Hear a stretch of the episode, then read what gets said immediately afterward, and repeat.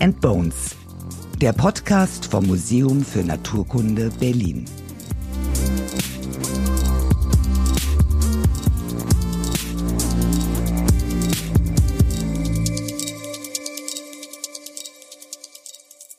Tyrannosaurus Rex, Giraffa Titan und Argentinosaurus sind heute die Stars dieser Podcast-Folge. Wir tauchen ab in die Welt der Dinosaurier.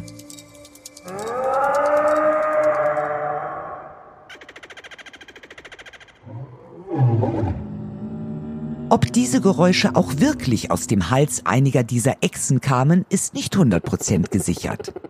Was wir mit größerer Wahrscheinlichkeit sagen können, ist, dass die Dinosaurier vor 235 bis 66 Millionen Jahren unsere Mutter Erde bevölkert haben.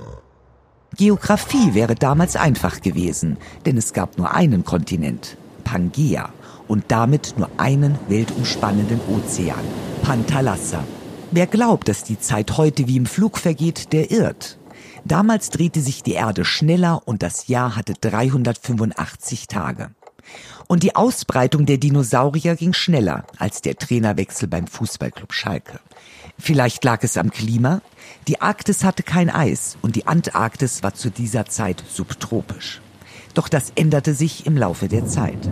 Sind deswegen die Dinosaurier ausgestorben oder war es doch ein Vulkanausbruch oder ein Meteoritenschauer? Es gibt noch viele Rätsel um die Dinosaurier, aber einige wurden schon gelöst. Ihren Teil dazu beigetragen hat Dr. Daniela Schwarz vom Museum für Naturkunde Berlin und sie beantwortet wirklich jede Frage vom Host dieses Podcasts, Lukas Klaschinski.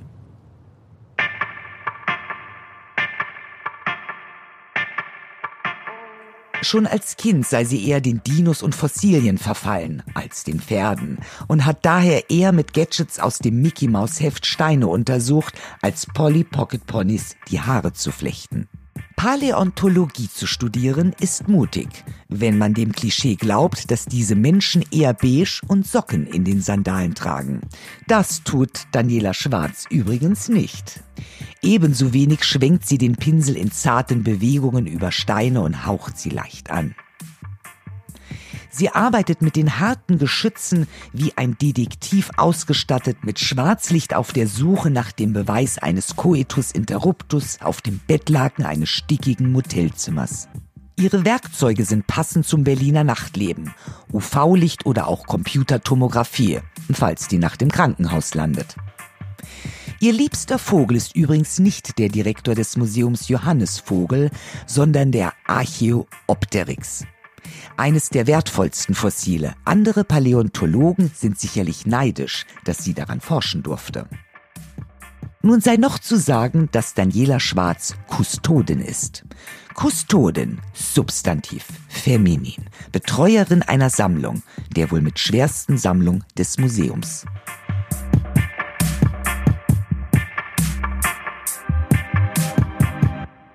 Ich würde gern erstmal mit dir in ein Hollywood-ähnliches Szenario abtauchen. Wir leben in einer anderen Welt, ohne Maschinen, wir haben Feuer, aber keine Schusswaffen und wir sitzen am Feuer und grillen gemütlich ein Wildschwein und dann kommt plötzlich ein T-Rex um die Ecke. Wie kann ich mich als Mensch wehren? Was ist so die Achillessehne des T-Rex? Da muss ich erst mal überlegen. Also ich weiß vom T-Rex, dass er sehr gut sehen kann. er hat also so dreidimensionale Sicht, also also kann so nach, nach vorne auch sehen, hat also ein sehr breites Gesichtsfeld. Gut riechen konnte er auch. War das ungünstig? Und wahrscheinlich ist es dann das Beste, einfach das Wildschwein hinzuwerfen und wegzulaufen, sodass er sich also erstmal da drauf stürzen kann, was ja wahrscheinlich für ihn sehr lecker riecht. Und dann zu sehen, dass man sich irgendwo im Dickicht versteckt, wo er nicht mehr reinkommt. Also wirklich irgendwo so tief im Wald. Das kann er dann mit seinen kleinen Armen nicht mehr wegmachen. Genau, und wenn dann der Wald natürlich so dicht steht, so ein großes, massiges Tier kommt dann hoffentlich nicht mehr durch. Ich habe mich noch eine andere Sache gefragt beim T-Rex. Ist er tatsächlich so gelaufen, wie das beschrieben wird in Hollywood-Filmen, wie zum Beispiel Jurassic Park? Ich weiß nicht, ob du dich an die Szene erinnerst mit dem Wasserglas, wo mit jedem Stamm von dem T-Rex das Wasserglas erschüttert wurde und dann so kleine Wellen entstanden sind. Und der T-Rex war ja ein Jäger und da frage ich mich, wie viel Beute hätte der wohl gemacht, wenn er es noch nicht mal schafft, den Fuß abzurollen? Ja, das ist die Frage, die ich mir da auch oft gestellt habe. Also ich denke nicht, dass es so war, dass man da im Wasserglas das schon gehört hat. Der T-Rex wird auf zwölf Tonnen etwa geschätzt. Und ich gehe aber davon aus, dass der, dass der jetzt nicht den Boden zum Beben gebracht hat. Also er war sicherlich, sicherlich ja groß und schwer. Wir wissen auch, dass er ein Lauerjäger war, der eben auf seine Beute gewartet hat und sich dann eben sehr schnell draufgestürzt hat und nicht jetzt die lange verfolgt hat. Von daher musste er natürlich auch in der Lage sein, sich dementsprechend ruhig zu verhalten. Okay, und auch nicht dieses schnaufige Atmen, was man immer gehört hat. Nee, aber das sage ich ja auch immer. Man hat immer diese Filme, wo dann der T-Rex oder irgendein anderer riesiger Saurier so zum Beutetier hinrennt und dann erstmal brüllt. Das halte ich auch für sehr unwahrscheinlich, weil der natürlich die, die Tiere dann erstmal versucht hat zu erlegen oder zu jagen und nicht als man da gebrüllt hat. Das hat er wahrscheinlich danach, aber nicht vorher. Und vielleicht sogar noch nicht mal danach, weil was bringt es ihm dann? Oder um andere dann zu vertreiben, ne, die an seine Beute wollten, ja. Genau. Hätten wir das auch geklärt, Lukas? Das T-Rex-Skelett Tristan Otto ist gerade nicht im Museum. Es flirtet fremd in Dänemark. Und das ist auch gut so, müssen die Dänen nicht so weit reisen. Außerdem, die Sauriersammlung ist auch ohne ihn so unfassbar imposant. Im Sauriersaal steht das weltweit größte ausgestellte Dinoskelett. Sieht auf den ersten Blick aus wie ein Langhals aus dem Film Ein Land vor unserer Zeit, also ein Brachiosaurus. Es ist aber ein artverwandter Pflanzenfresser, also auch ein Sauropode, ein Giraffa-Titan Brancai. Wie passend mit dem langen Hals. 26 Meter lang wurden diese Tiere. Nicht so beeindruckend lang wie die Yacht vom Oligarchen Abramowitsch. Die ist sechsmal so lang, es reicht aber für den Wow-Effekt. Eine Million Objekte zählt die paläontologische Sammlung und nur ein Bruchteil davon können die Besucher und Besucherinnen des Museums sehen. An den Knochen, Spuren und Abdrücken forschen die Ross Gellers des Museums. Paläontologen wie Daniela Schwarz. Daniela, dich kann man ja beruflich eigentlich nur im Museum antreffen oder bei einer Ausgrabung. Also die wenigsten, würde ich mal sagen, können sich vorstellen, was dein Job beinhaltet. Wenn du auf einer Party sagst, was du beruflich machst, wie stellst du dich da vor und womit bist du eigentlich die meiste Zeit beschäftigt? Weil den größten Teil deiner Arbeit bekommen die Besucher und Besucherinnen ja eben nicht zu sehen in Form von Ausstellungsstücken. Und mit deiner Spezialqualifizierung im Falle der Fälle, also wollen wir es nicht hoffen, fürs Arbeitsamt wäre es ja eigentlich schwer zu vermitteln. Ja, erstmal sage ich Hallo, ich bin Dino-Forscher.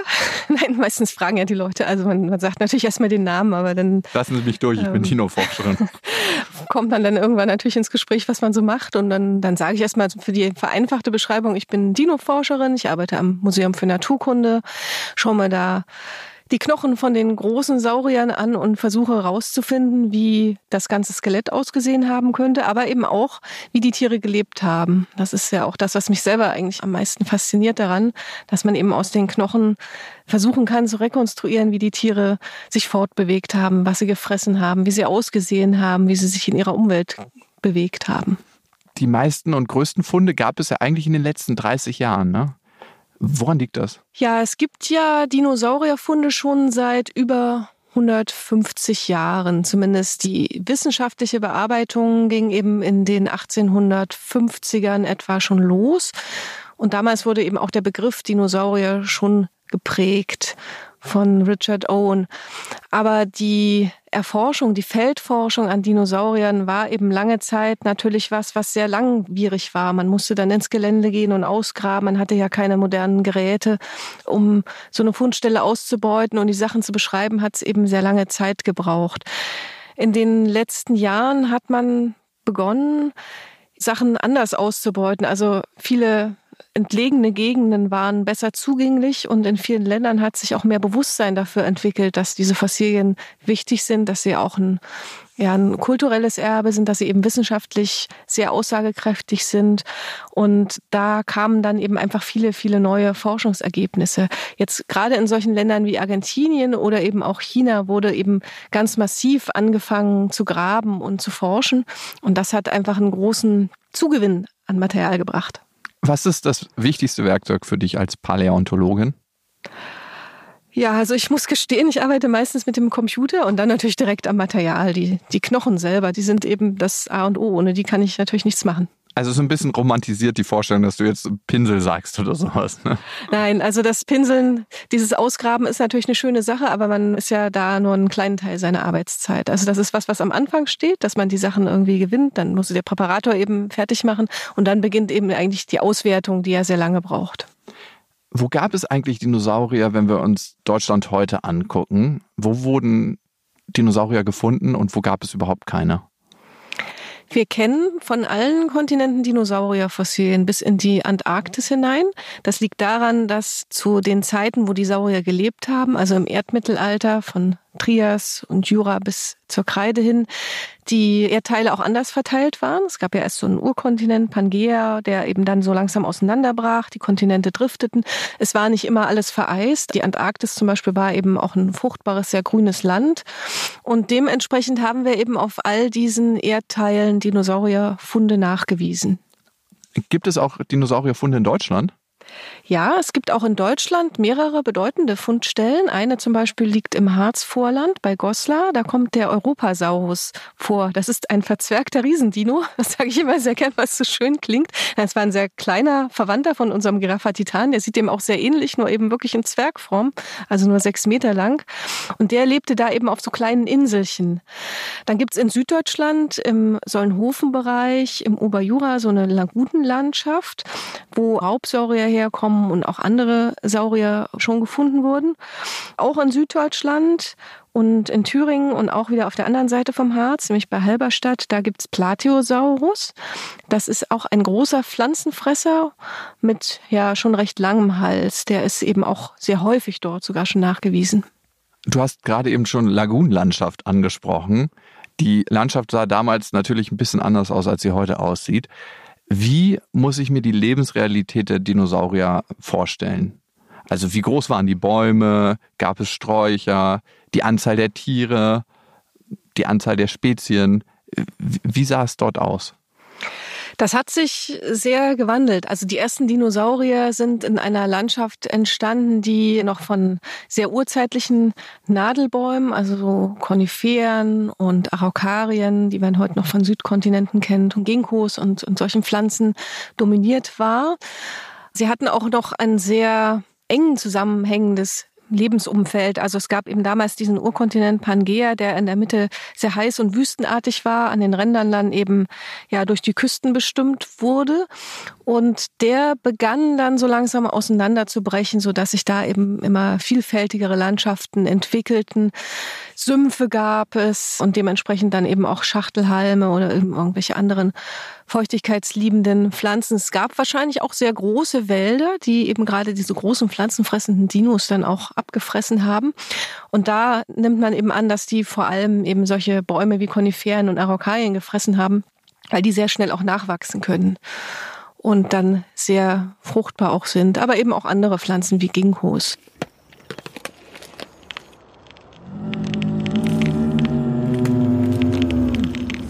Und so fraßen sich die Pflanzenfresser am Rand von Pangea entlang wie Pizzarand-Fetischisten an einer Pizza Spinacci mit Käserand. Die größten Lebewesen, die die Erde je bevölkert haben, waren die Sauropoden.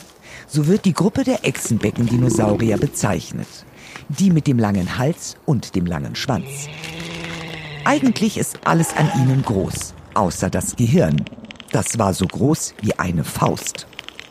Und diese Echsen fraßen und fraßen und fraßen, bis ihnen eines der schönsten Dinge der Natur dazwischen kam. Und ich meine jetzt nicht Sex. Im Verlaufe der Zeit haben sich dann diese Kontinente immer weiter diversifiziert und in der Kreide, das war also vor 90 Millionen Jahren etwa, also in der mittleren Kreide, da gab es dann die Entstehung der Blütenpflanzen und da hat sich das dann wirklich radikal gewandelt. Also die ganze Lebenswelt hat sich sehr stark verändert, eben durch diese blühenden Pflanzen, die eben auch andere Pflanzen verdrängt haben.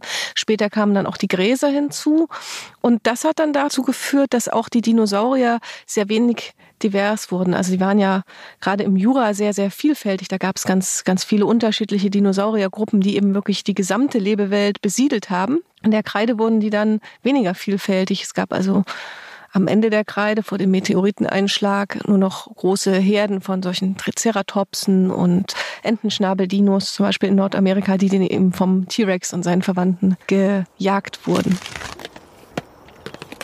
Für den Giraffa-Titan gab es da schon nicht mehr genügend zu essen. Er lebte bis vor 145 Millionen Jahren im Jura, damals als alles noch besser war.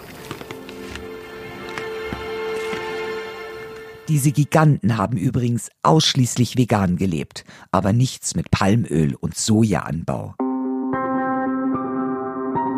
So All Vegan und dann auch noch nachhaltig All Vegan gibt es also schon ein bisschen länger als die gut 300.000 Jahre, die der Mensch auf diesem Planeten verweilt. Wobei das keine Diät war, denn leicht war der Brachiosaurus nicht – bis zu 40 PKWs schwer. Natürlich hat man da ein bisschen Appetit. Wie viel muss so ein Brachiosaurus fressen, um satt zu werden? Also mehrere hundert Kilo hat er am Tag verdrückt, auf jeden Fall. Da gibt es auch Forschungen drüber, weil es ja damals eben wirklich nur diese C3-Pflanzen gab, also eben diese Nadelbäume von denen man sagt, dass sie nicht so nahrhaft sind. Aber es gibt eben Studien, die sagen, wenn die relativ lange im Magen-Darm-Trakt aufbereitet werden, dann kann man da einen sehr hohen Nährwert rausziehen. Wenn man sich jetzt diese gigantischen Skelette anschaut, die ja auch im Museum ausgestellt sind, dann frage ich mich, wie groß waren die Tiere bei der Geburt? Die waren klein. Wir haben Dinosaurier-Eier gefunden. Die sind also etwas kleiner als Fußbälle zumindest bei den großen Sauropoden. Und dementsprechend waren diese kleinen Babys, die dann geschlüpft sind, auch sehr klein. Und bei den Raubdinosauriern sind die Eier dann, dann eher oval, aber eben auch kleiner als ein Straußenei. Ich sag mal, vielleicht so wie so ein besseres Gänseei oder so ein bisschen größer vielleicht noch. Also die waren durchaus nicht so groß beim Schlupf. Die Saurier haben aber sehr viele Eier gelegt und hatten dadurch eben so eine Strategie, dass sie sehr viel Nachwuchs produzieren konnten. Und was die Jungen dann gemacht haben, war eben, die haben natürlich viel gefressen und sind enorm schnell gewachsen. Die haben also wirklich innerhalb eines Jahres, zum Beispiel beim T-Rex nimmt man an, dass der 500 Kilo in einem Jahr zugelegt hat am Anfang. Dadurch konnten sie sehr schnell Masse und Größe aufbauen und waren dann irgendwann auch schnell rausgewachsen aus dem Spektrum, wo sie eben leichte Beute waren. Ah, ich stelle mir das vor, dass die so klein waren, die Eier. Und ähnlich wie bei einer Schildkröte ist es ja dann so, dass ganz viele gelegt werden und also so ein Dinosaurier-Ei könnte man sich dann aufschlagen zum Frühstück von der Größe und das würde eine Person schaffen. Ja, also ich weiß nicht, so ein Sauropodenei ist, glaube ich, ein bisschen viel. Also da kann man, glaube ich, eine Familie satt machen. ja. Ich habe hier ein Sauropodenei für euch aufgeschlagen. Guten Appetit. Würde das schmecken, glaubst du? Oder wäre das sehr unappetitlich? Ja, das würde wahrscheinlich so schmecken wie ein Hühnerei oder Straußenei auch. Also die sind ja alle miteinander verwandt. Und dementsprechend würde ich davon ausgehen, dass auch die Eier ähnlich schmecken. Ja. Wenn wir uns heute in Berlin umschauen und mal in Speckgürtel gehen, Brandenburg vielleicht oder auch andere schöne grüne Landschaften in Deutschland, könnten die Dinosaurier von damals, die ja manchmal 25 bis 40 Tonnen schwer waren, 20 bis 30 Meter lang, bis zu 15 Meter hoch, überhaupt von dem Nahrungsangebot, was in Deutschland vorliegt, überleben? Also ich denke, das wäre sehr schwierig. Das zum einen vom Angebot, und dann ist eben jetzt das Problem, dass wir ja viel Pflanzen haben, eben solche Blütenpflanzen, die auch nicht immer so schnell nachwachsen, wo es also wirklich, wirklich schwer ist, wenn es jetzt nicht gerade Gras ist, was dann auch schnell wieder hochkommt. Aber die Bäume so kahl zu fressen, das würde wahrscheinlich große Probleme geben. Mhm. Okay. Und das würde wahrscheinlich relativ schnell gehen, dass die hier rüberfegen würden über Deutschland und dann wäre am Ende eine Wüstenlandschaft. Genau, die würden natürlich versuchen, dann in Mitteleuropa dementsprechend zu wandern, aber wir haben ja heute auch eben viel kleinere Kontinente und viel weniger Möglichkeiten, weit zu wandern. Okay. Der Brachiosaurus war bis zu 30 Meter lang, der T-Rex bis zu 12 Meter. Und am Ende kann man sagen, viele der Saurier waren verdammt groß. Wie konnten sie trotz der Schwerkraft sich fortbewegen? Also, weil wenn ich mir das Skelett angucke, das muss ja auch wahnsinnig schwer gewesen sein. Ja, also es gibt einige Anpassungen, die das ermöglichen. Das eine, was auch ganz wichtig ist, ist, dass man früher ja immer dachte, die Dinosaurier sehen aus wie Reptilien. Das heißt, die haben abgespreizte Beine und dementsprechend sahen die auch in den Ausstellungen so ein bisschen reptilartig kriechend aus. Man hat die so mit, na, wie so ein Varan oder Krokodil auch mit so leicht abgespreizten Beinen, die Skelette hingestellt. Mittlerweile hat man aber herausgefunden, dass die Beine doch gerade unter dem Körper stehen müssen, wie bei Säugetieren oder wie eben zum Beispiel bei so einem Elefanten. Und das ermöglicht denen dann, dass die, das Körpergewicht viel besser gehalten werden kann. Knochen werden also nur auf Druck belastet, stehen gerade im Boden und können das damit viel besser abfedern. Sie haben also nicht irgendwelche Scherkräfte, die dann dafür sorgen würden, dass die Knochen nicht so stark belastet werden dürfen. Und dann hatten viele Dinosaurier auch Luftsäcke. Das heißt, die Wirbelsäule war also durchlöchert von so einem System von Luftkörpern, die sich da so reingefressen haben in die Knochen. Das heißt, wenn man die jetzt in Computertomographie anschaut, sehen die wirklich durchlöchert aus wie ein Schweizer Käse. Also es sind überall kleine Löcherchen drin, auch große Löcher. Das führt natürlich dazu, dass das Gewicht dieser Knochen enorm verringert wurde. Es kommt auch noch dazu, dass die Luftsäcke im Rumpfbereich hatten. Die hatten also so vogelähnliche Lunge, die durch so große Luftsäcke auch belüftet wurden und dass einfach viel von dieser Masse dadurch wieder runtergeht. Ich denke, das ist eine Erklärung dafür, warum die einfach so groß werden konnten, weil das Gewicht dadurch auch besser gehalten wurde. Also dieses Ich habe schwere Knochen gilt für ihn nicht mehr. Nee, also die, gut, die Gliedmaßenknochen, die waren natürlich schwer, aber die brauchte er nun wieder so massiv, weil er ja das Gewicht irgendwie auch tragen musste. Wenn ich jetzt höre, ihr habt den Computertomographen geschickt, fahrt ihr dann einfach bei der Charité vorbei und sagt, okay, wir brauchen das mal kurz hier bitte das Gerät und dann schiebt ihr die Knochen da rein oder wie läuft das? Ja, so in etwa. Also wir haben eine Forschungskooperation mit Kollegen aus der Charité und äh, bei den großen Knochen wird es dann so laufen, dass wir versuchen, mit den Termin zu vereinbaren oder eben einen Termin finden, wo jetzt kein Publikumsbetrieb ist, also vorzugsweise abends und dann kommt man eben mit so einem sorgfältig verpackten Knochen und packt den auf das äh, CT-Gerät und lässt den dann eben da durchlaufen. Da werden aber an den Einstellungen auch noch ein paar Veränderungen gemacht. Also die Strahlung muss ein bisschen hochgesetzt werden. Das sind dann Sachen, die jetzt uns nicht unbedingt zuträglich wären. Muss man also abends man, wieder zurückdrehen. Genau, das muss man, müsste man wieder zurückjustieren. Deshalb wird es auch außerhalb des Praxisbetriebs gemacht. Damit da keine Fehler entstehen. Genau. Der CT brennt heute so. In Filmen ist ja immer ganz klar, Dinos sind jähzornig. Ein einschüchterndes Brüllen, zumindest die großen Saurier und die Fleischfresser werden optisch dem Namen schreckliche Echse ja eigentlich gerecht. Ist das übermittelte Bild aus deiner Sicht korrekt oder ist das eigentlich nur ein Klischee, um die Saurier besser in Hollywood verkaufen zu können? Ja, das ist natürlich viel Klischee und auch viel vermenschlicht. Also wir bei heutigen Tieren auch manchmal unterstellen, dass irgendeiner böse wäre und der andere dann eben unschuldig und gut, weil er eben große Kulleraugen hat. Ja. Bei Dinosauriern ist es einfach sehr komplex. Die hatten auch ein ganz komplexes Sozialverhalten. Also gerade die Pflanzenfresser, die haben natürlich in ihren Herden sich fortbewegt. Die haben auch Jungtiere gehabt, die sie mitgenommen haben. Wir kennen bei vielen Sauriern eine Art Brutpflege, dass eben die Jungen jetzt im Nest auch versorgt werden oder dann eben auch noch begleitet werden und nicht einfach nur irgendwo abgelegt werden. Wir wissen, dass die auch miteinander auf irgendeine Art und Weise kommuniziert haben. Die meisten Saurier konnten auf eine gewisse Art und Weise hören. Bei den großen Sauropoden kann es auch sein, dass sie eben mit den Schwänzen noch geschlängelt haben. Und diese Raubsaurier, die haben natürlich gejagt und natürlich mussten sie auch Beute machen. Sie mussten ja irgendwie auch überleben. Aber sicherlich nicht als böse Tiere. Also auch die hatten ja sehr unterschiedliche Jagdstrategien. Das kommt, glaube ich, in den Filmen aber auch schon rüber. Ne? Der T-Rex ist eben Einzelkämpfer, sage ich mal, der da eben gelauert hat und sich dann auf die Beute gestürzt hat. Und diese Raptoren, die wir aus Jurassic Park kennen, die sind wieder ganz anders. Die jagen dann mehr im Rudel und verständigen sich miteinander, weil sie einfach schon mehr dem Vogel angenähert sind in ihrem Gehirn. Ja, genau. Das Huhn ist genetisch dem Raubsaurier Tyrannosaurus rex am nächsten. Klingt komisch, ist aber so. Im Museum für Naturkunde Berlin war bis vor kurzem T-Rex Tristan Otto noch ausgestellt mit seinem großen Maul. Er kommt aus dem US-Bundesstaat Montana und wurde von zwei reichen Dänen gekauft.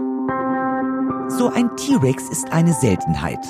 Bisher wurden 50 Exemplare gefunden, aber immer nur Teilstücke. Daher liefert jeder Fund ein bisschen mehr Erkenntnis.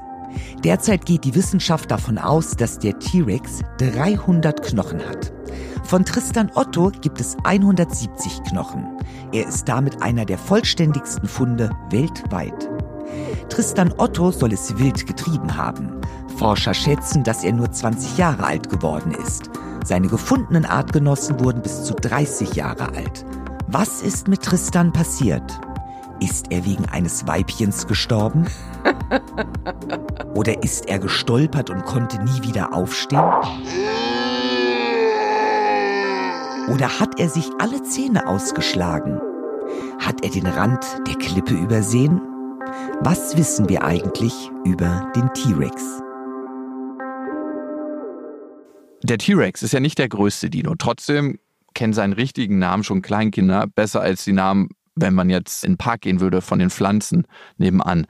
Warum ist der T-Rex sowas wie der Michael Jackson unter den Sauriern? Also der bekannteste Star und ausgestorben.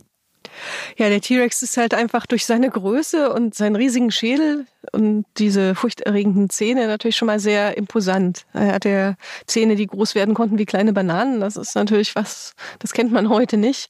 Und einen sehr eigenen Körperbau mit den kurzen Armen und dem kräftigen Körper und eben diesen riesigen Kopf. Warum hatte der eigentlich so kurze Arme? Die kurzen Arme, die waren ja, das, das Überlegen, die waren wahrscheinlich ein bisschen äh, zurückgebildet, aber der hat auch sehr scharfe Krallen gehabt. Also es gibt die Hypothese, dass der wahrscheinlich seine Beute angesprungen oder eben angefallen hat und dann mit Hilfe dieser Krallen an den kurzen Ärmchen eben durchaus tiefe Wunden reißen konnte, dass das einfach gereicht hat von dem, was da war. Und ja, dass die eben zu anderen Zwecken wahrscheinlich nicht mehr benutzt wurden, deshalb eben eben nur noch auf dieses Aufreißen oder sich eventuell auch festhalten. Ich habe nur eine Wassermelone getragen. Genau, angepasst waren. Ja, nein, aber der T-Rex hat halt auch den Vorteil, sage ich mal, dass er einer der frühen Dinosaurier waren, die gefunden wurden. Wir kennen ja T-Rex-Fossilien schon in den 1890ern und die erste gute Beschreibung vom T-Rex ist 1905 passiert. Und da war das natürlich was ganz Besonderes. Also man kannte ja damals überhaupt noch nicht viele unterschiedliche Dinosaurier und dann gleich so ein riesiger Raubdinosaurier. Das war natürlich unglaublich inspirierend. Das heißt, der ist auch in diese uralten Dinosaurierfilme wie The Lost World und so ist er natürlich auch gleich mit eingegangen und hat da eben so seine Starrolle bekommen. Wie ging es Tristan eigentlich zu Lebzeiten? Also wie kann ich mir das vorstellen? Wie hat er gelebt? In welcher Landschaft? Mit seinen kurzen Armen war er immer unterwegs? Also wir wissen, dass die Tristan-Fossilien ja in so einem Wetland gefunden wurden, also ein System, wo jetzt Flüsse, meandrierende Flüsse auch da waren und rundherum eben ein bisschen, ja, sowieso savannenartige Landschaft, also ein bisschen flacher und dann es aber auch ein waldiges Hinterland gab. Wir nehmen an, dass der eben dort sich in dieser Landschaft auch zu Lebzeiten aufgehalten hat dann auch immer mal ein bisschen gewandert ist und dort eben aktiv gejagt hat. Also diese T-Rexe wie Tristan, die sind ja sehr viel auch auf Triceratopse auf Jagd gegangen. Das sind diese Dinos, die eben so einen Kamm hinten haben, so einen Knochenkamm und vorne zwei Hörner auf dem Schädel. Und da kennen wir auch Bisswunden und eben so verheilte Narben auch an den Schilden und so. Also wir wissen, dass die eben wirklich auch aktiv bejagt wurden vom T-Rex. Und Tristan wird das genauso gemacht haben, denke ich. Der war ja ausgewachsen als Fossil wie wir ihn jetzt hier haben, hatte allerdings am Unterkiefer eine krankhafte Wucherung, also wahrscheinlich eine entzündliche Veränderung oder eben, eben so eine Entzündung im Kiefer, die ihm möglicherweise schon auch Schmerzen gemacht hat, dann zu Lebzeiten oder eben am Lebensende. Das wissen wir jetzt nicht genau. Aber es wäre eigentlich nicht so schlimm gewesen für ihn, dachte ich, weil er, wenn er sich einen Zahn ausgeschlagen hat, die nachwachsen lassen konnte, oder? Genau, er hatte natürlich den Vorteil, wie andere Reptilien auch, dass die Zähne regelmäßig nachgewachsen sind und er dann wenigstens auf der anderen Seite noch gut kauen konnte. Also die Zähne beim Tyrannosaurus, die sind ja immer begleitet von einem Ersatzzahn, der im Kiefer sitzt und den anderen Zahn dann so langsam ja rauswachsen lässt oder rausdrückt, wie es bei uns ja nur einmal passiert beim Milchzahn. Und das Ganze passiert natürlich in einer Art und Weise, dass immer genug funktionelle Zähne im Kiefer sind, sodass er also immer gut zubeißen konnte. Wäre auch nicht so günstig, wenn er jetzt mal so drei, vier Wochen warten müsste auf seine neuen Zähne. War der T-Rex ein richtig guter Jäger oder war er einfach nur groß und hatte Glück? Darüber wird sich auch seit langem gestritten. Es gibt ja immer wieder die Idee, dass er Aas gefressen hat oder vielleicht auch nur Aas gefressen hat oder eben nur gejagt hat. Ich denke mal, der hat wahrscheinlich beides gemacht, wie das heute auch große Räuber machen. Wenn jetzt da ein verendetes Tier liegt, wird es natürlich gefressen und lässt man auch nicht liegen.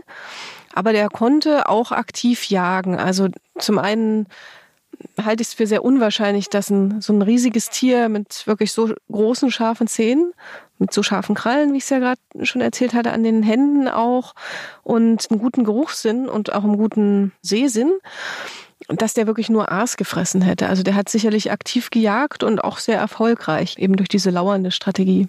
Wie erforscht man das eigentlich, wenn man nur die Knochen hat? Weil ihr habt ja nur die Knochen eigentlich zum Erforschen. Die versteinerten Knochen, noch nicht mal die wirklichen Knochen. Dass er einen guten Geruchssinn hatte. Ja, wir Paläontologen müssen immer so ein bisschen Detektive sein. Also mhm. wir haben zwar die Knochen, aber wir kennen auch heutige Tiere, eben zum Beispiel die Vögel als nächste Verwandte und wissen, wie das bei denen im Schädel aussieht, wie das Gehirn aussah und welche Marken, sage ich mal jetzt, das Gehirn auch hinterlässt im Schädel. Und daraus können wir das ableiten, wenn wir zum Beispiel von den Knochen des Schädels CT-Scans machen, wir wollen die ja nicht kaputt machen, dann können wir im Inneren rekonstruieren, wie das Gehirn ausgesehen hat und wie zum Beispiel die Riechkolben ausgestaltet waren, wie weit die nach vorn gereicht haben, wie groß die waren. Und daraus kann man dann eben ableiten, wie gut der riechen konnte. Mhm. Gibt es Theorien darüber, weil darüber habe ich jetzt noch nichts gelesen, wie Dinosaurier schliefen? Also ich frage mich das jetzt beim T-Rex, so große Beine und dann hat er seinen etwas schmaler werdenden Oberkörper und die ganz kleinen Ärmchen. Der hat sich wahrscheinlich nicht seine kleinen Händchen oder seine Krallenhände unter den Kopf gelegt und ist dann in Gräsern eingeschlafen. Hat er wahrscheinlich im Stand geschlafen oder hat er sich an einen Baum gelehnt? Wie hat er das gemacht? Oder hat er gar nicht geschlafen? Also eine Ruhephase brauchen die Tiere ja schon, gerade so ein aktives Tier, was ja auch einen relativ hohen Metabolismus hat. Also von daher gehe ich davon aus, dass sie geschlafen hatten. Wahrscheinlich hat er dann schon eher im Stehen geruht oder hatte eben eher kurze Schlafphasen. Also ich gehe nicht davon aus, dass er sich oft hingelegt hätte, was ich weiß nicht, ob der T-Rex von alleine wieder aufstehen konnte. Das ist auch unsicher, ne, wenn er wenn er hingefallen ist, weil er eben durch diese kurzen Arme wahrscheinlich schon Schwierigkeiten gehabt hätte, sich wieder richtig aufzurichten. Möglicherweise eben mit Hilfe des des Schwanzes, dass er sich so wieder hochkatapultiert hat, wird es gegangen sein. Aber es war sicherlich mühsam. Von daher denke ich, dass diese großen Dinos eher im Stehen so Ruhephasen gehabt haben. Das machen ja manche Säugetiere auch. Also auch Kühe oder Pferde können ja mal im Stehen schlafen. Das ist ganz praktisch. Manche Menschen können das auch, habe ich gehört. Ja. Sieht auf jeden Fall so aus. Und weiß man über das Paarungsverhalten beim T-Rex Bescheid? Also wie hatte der Sex? Eier hat er gelegt, klar. Genau, also der muss natürlich sich irgendwie gepaart haben. Das geht ja nicht anders. Ein ganz normales Reptil, was eben auch befruchtete Eier natürlich gebraucht hat. Also auch da nimmt man wieder die Arme zur Hilfe und denkt eben, dass die männlichen Tiere dann eben auf die weiblichen draufgesprungen sind und sich dann eben mit Hilfe dieser kräftigen Krallen besser festhalten konnten, um eben den Geschlechtsakt zu vollziehen. Aber bei den großen Sauropoden ist auch das nicht ganz geklärt ob die das irgendwie so, na, sich da irgendwie so nebeneinander gestellt haben oder, oder wie das nun genau gelaufen ist, das kann man sich nicht so gut vorstellen. Also wenn die wirklich, wie man das bei anderen Tieren kennt, so übereinander gegangen sind, ist das möglicherweise wegen des Gewichtes doch schwierig, weil ja. es eben das Becken so belastet. Das stelle ich mir auch gerade vor, wie ja. so ein Brachiosaurus hinten dann raufklettert mit 25, äh, 30 Tonnen. Das wird wahrscheinlich ein bisschen viel Gewicht sein, ne?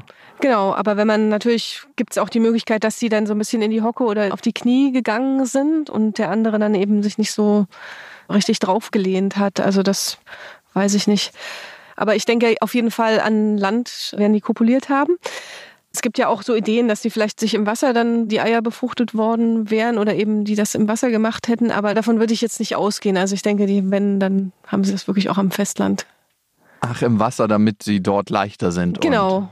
Genau. Aber wir wissen zum Beispiel bei den großen Sauropoden durch ihre Luftsäcke, wenn die zu tief ins Wasser gegangen sind, dann wären die wie so Korken hochgetrieben. Ah, also das wäre wahrscheinlich gar nicht gegangen. Wahnsinn.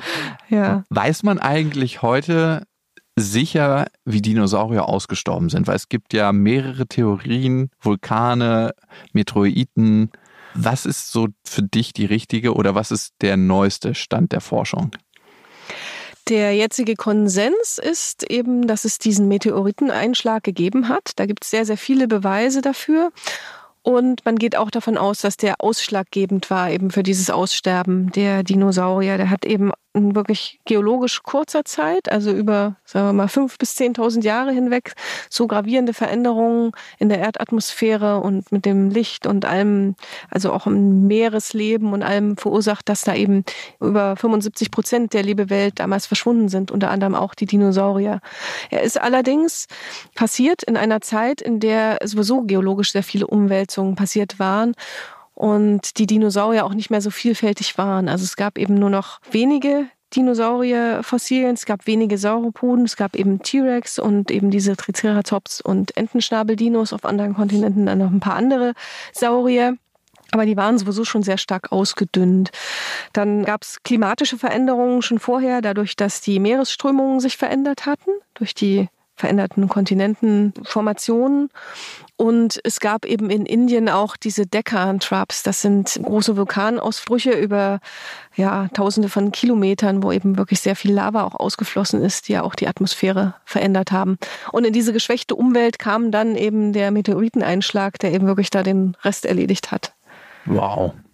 Kein schönes Zeitalter, also das Ende zumindest. Aber andererseits, wenn sich das über 10.000 Jahre zugetragen hat, dann bekommt man da auch nur einen ganz kleinen Ausschnitt mit. Ich frage mich, wenn wir die nächsten 10.000 Jahre erblicken könnten, also wir kriegen ja auch immer nur einen ganz kleinen Ausschnitt mit. Was würde sich verändern in unserem Verhalten?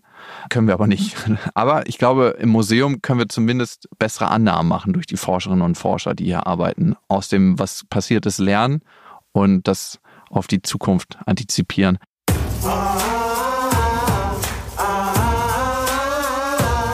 Bevor Lukas jetzt hier ganz philosophisch wird, kommen wir mal zu meiner Lieblingskategorie bei Beats and Bones, den Superlativen. Wer war der Größte? Bei den Fleischfressern der Gigantosaurus mit bis zu 14 Metern Länge. Er sieht ein bisschen aus wie der große Bruder vom T-Rex. Bei den Pflanzenfressern ist es der Seismosaurus mit über 30 Metern Länge. Alle diese Superskelette wurden in Argentinien gefunden.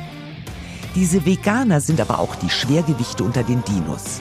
Der Argentinosaurus brachte zum Beispiel zu Lebzeiten 80 Tonnen auf die Waage, trotz Lufträumen in den Knochen. Wer ist der kleinste? Der kleinste Dino wurde möglicherweise noch nicht gefunden, weil die meisten auf dem Speiseplan der Fleischfresser standen.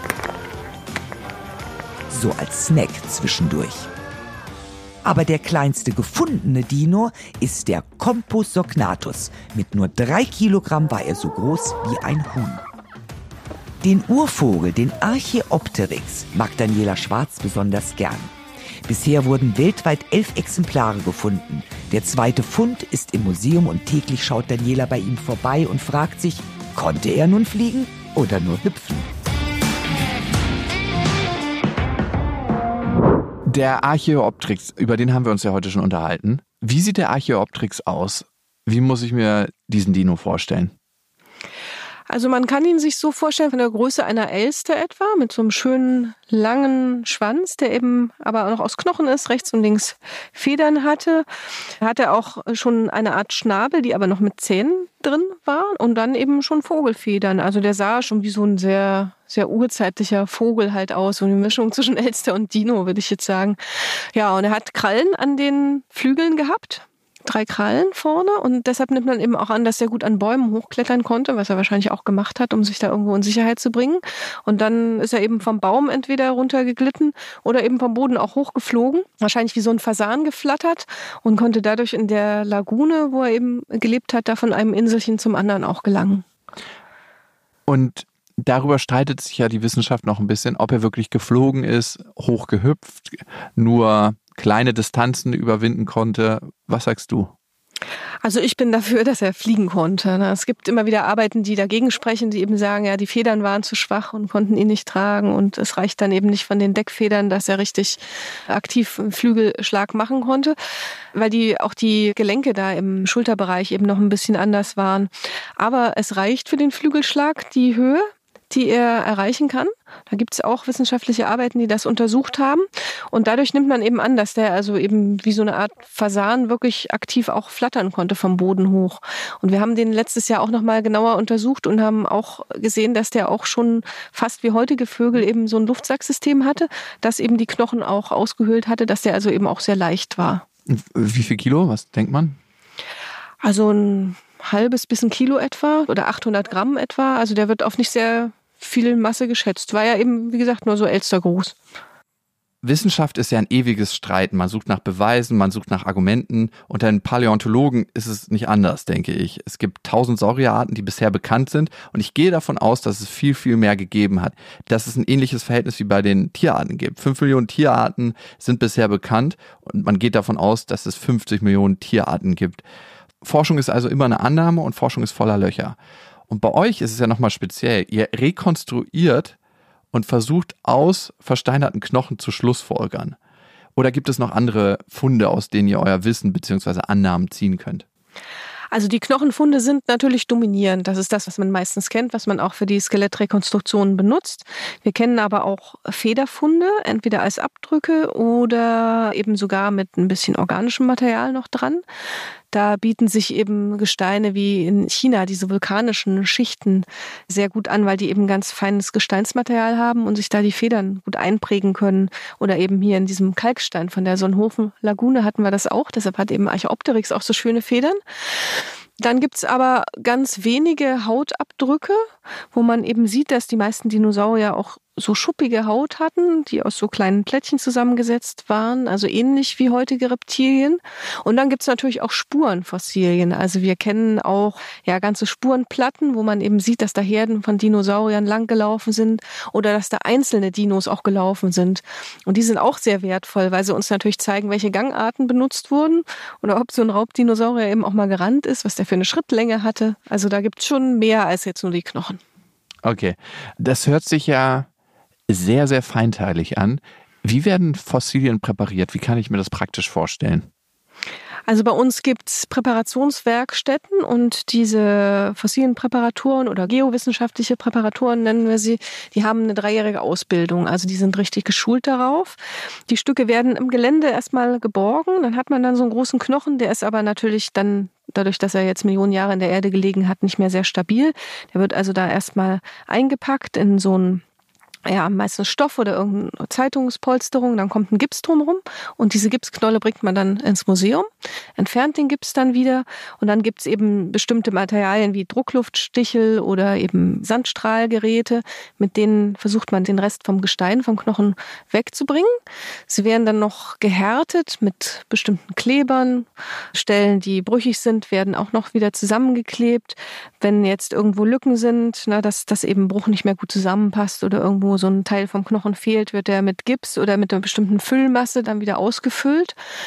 Wenn das alles fertig ist, dann haben wir eben die schönen Knochen, die wir in den Sammlungen und auch Ausstellungen sehen. Es ist jetzt dann Geschmackssache. Manchmal werden die noch farblich angepasst und koloriert.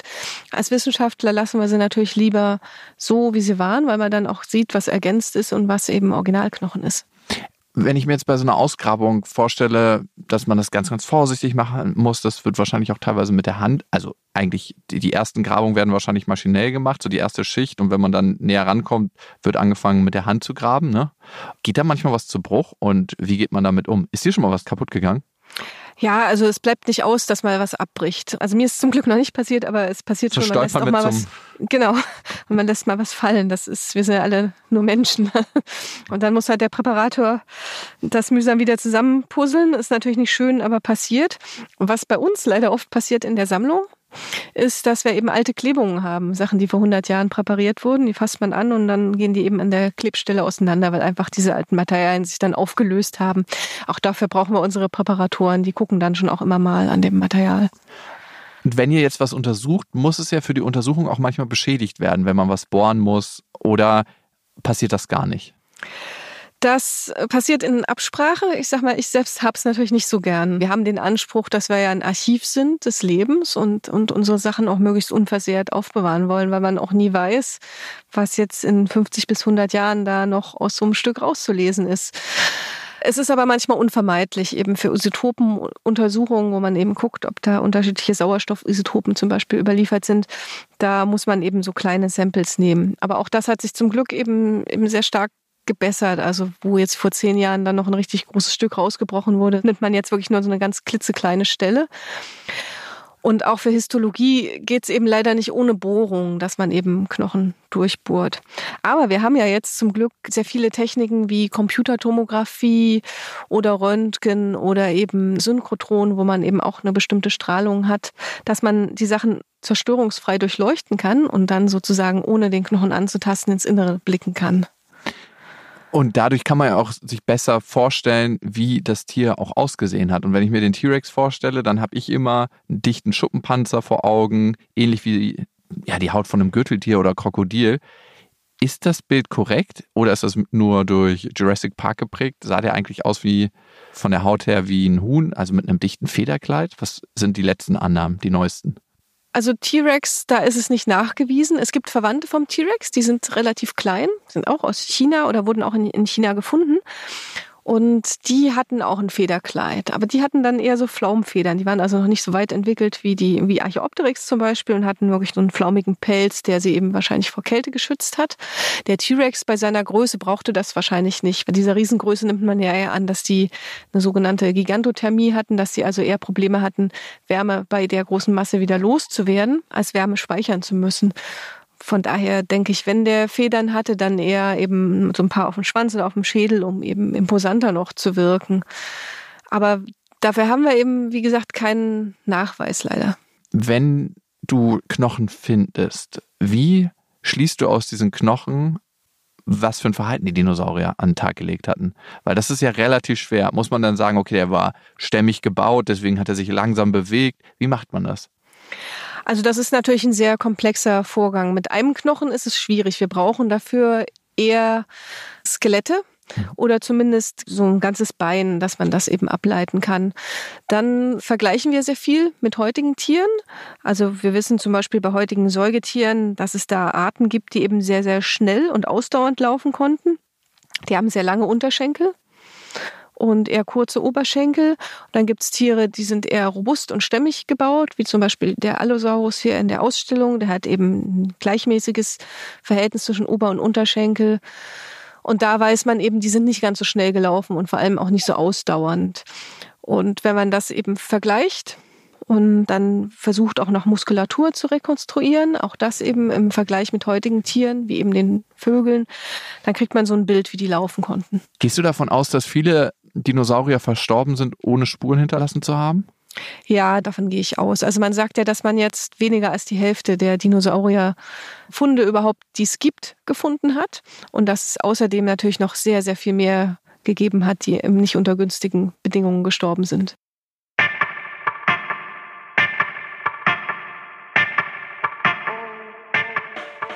So wenig Dinos wie bisher gefunden wurden, genauso wenig Fragen konnten wir bisher stellen, zumindest gefühlt.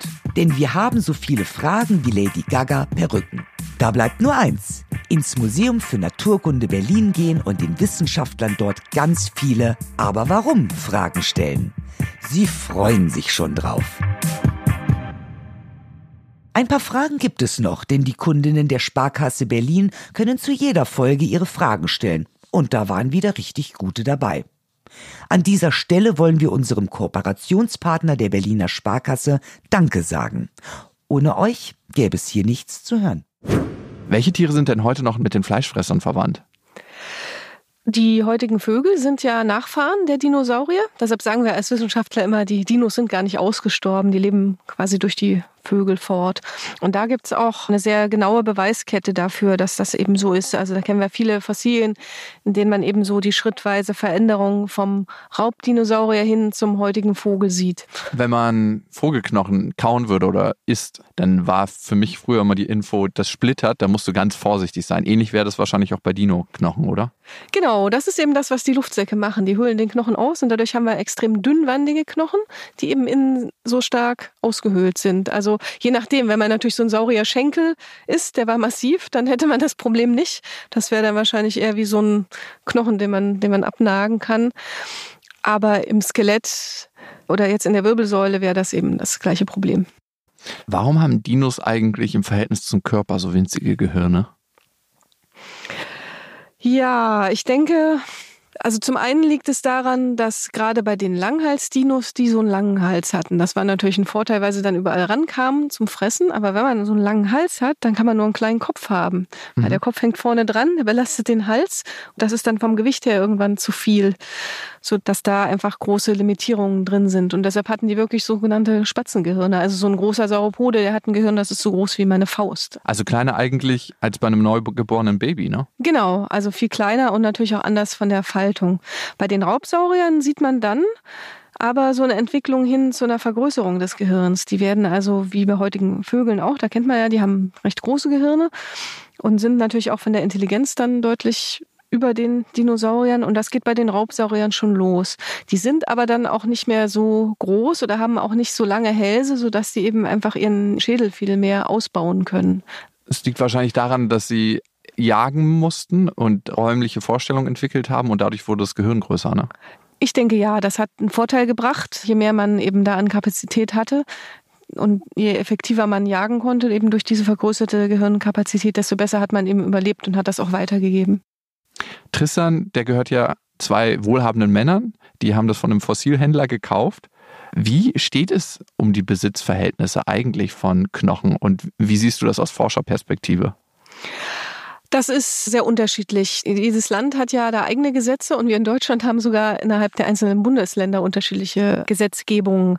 Grundsätzlich ist es aber so, dass natürlich solche wertvollen Fossilknochen wie in dem Falle vom T-Rex oder eben auch irgendwelchen anderen Dinosauriern jetzt in meinem Falle natürlich besser aufgehoben sind, wenn sie irgendwo der Wissenschaft äh, zur Verfügung stehen und, sage ich mal, auch der Öffentlichkeit, die sich natürlich auch dann die Sachen anschauen möchte oder vielleicht auch was mit anfangen möchte.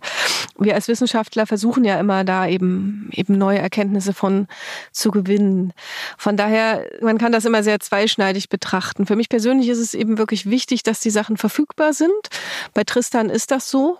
Der war ja hier im Museum ausgestellt, war damit eben, eben für alle sichtbar. Wir konnten konnten als Forscher dran arbeiten. Es ist jetzt in Kopenhagen auch so gehandhabt. Und der wird ja danach auch wieder hierher zurückgehen.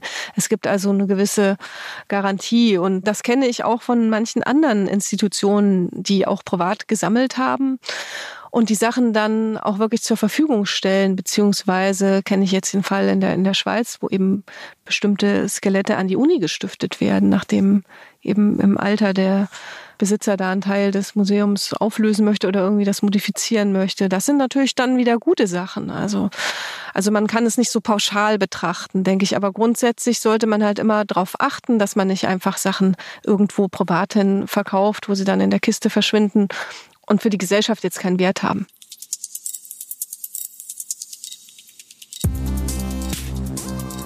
Das Gehirn, groß wie eine Faust, bis zu 80 Tonnen schwer und ein absoluter Vielfraß. Die Dinos. Die Tiere der Superlativen würden uns heutzutage wirklich alles innerhalb von Wochen von den Feldern und Bäumen fressen und vielleicht auch den ein oder anderen Menschen verspeisen. Wer weiß, ob es den Menschen überhaupt gegeben hätte, wenn die Dinos nicht ausgestorben wären. Welche Lehre sollten wir vielleicht daraus ziehen, dass selbst solche Giganten von der Erde verschwunden sind? Sie waren immerhin im Vergleich zum Menschenleben 48 Minuten auf der Erde. Der Mensch gerade mal 48 Sekunden. Werden wir das überhaupt schaffen? Landen wir auch irgendwann im Museum, abseits von Körperwelten, hinter Glas und eine neue Spezies bewertet unser großes Maul und den kleinen Penis? Wir werden es nicht wissen. Aber beim Thema kleiner Penis und großes Maul machen wir in der kommenden Folge weiter. Denn, dass wir heute überhaupt Tiere und Dinos so betrachten können, verdanken wir den Präparatoren. Warum nicht ausgestopft wird, das beim nächsten Mal hier bei Beats and Bones. Damit ihr keine weitere Folge verpasst, abonniert uns und schickt uns Fragen, Anregungen und Kommentare. Alles an Beats and Bones at mfn.berlin, ihr kleinen Lustmäulchen.